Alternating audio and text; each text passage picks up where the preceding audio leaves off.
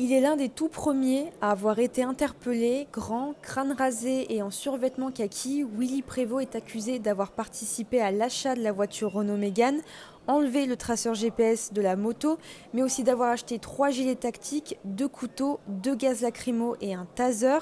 Hier, tout au long de la journée, il a reconnu avoir participé à une association de malfaiteurs, mais ne reconnaît pas le motif pour terrorisme. Ami d'enfance d'Amédi Koulibaly, les deux hommes ont eu des relations qui se sont dégradées en 2009 suite à un refus de rendre service de la part de Willy Prévost, refus qui a donné lieu à un passage à tabac à la batte de baseball par Koulibaly.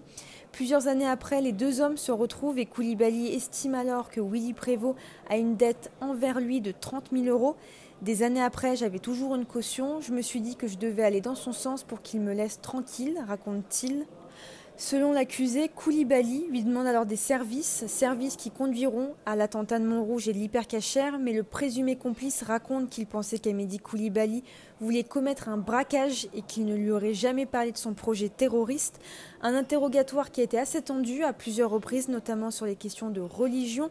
Maître Sechman a pointé du doigt sa conversion à l'islam, conversion que Willy Prévost nie et qui n'a jamais pu être officialisée dans le dossier.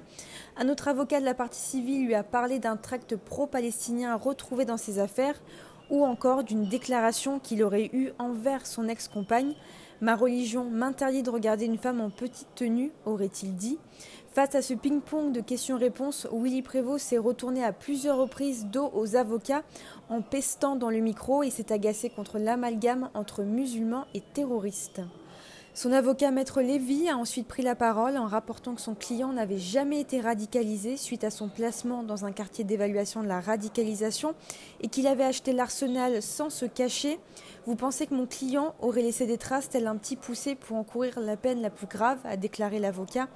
Maître Lévy a ensuite demandé à Willy Prévost s'il pouvait encore participer à quelque chose de louche. Jamais de la vie, c'est fini de dire lui c'est mon ami, il n'y a plus d'amis, a-t-il déclaré. À la fin de son audition, il a affirmé que la seule chose qu'il voulait était d'avoir une femme et des enfants pour construire une famille. Il encourt 20 ans de réclusion criminelle pour sa participation à une association de malfaiteurs terroristes. Au tribunal judiciaire de Paris, Églantine Delalleux pour RCJ.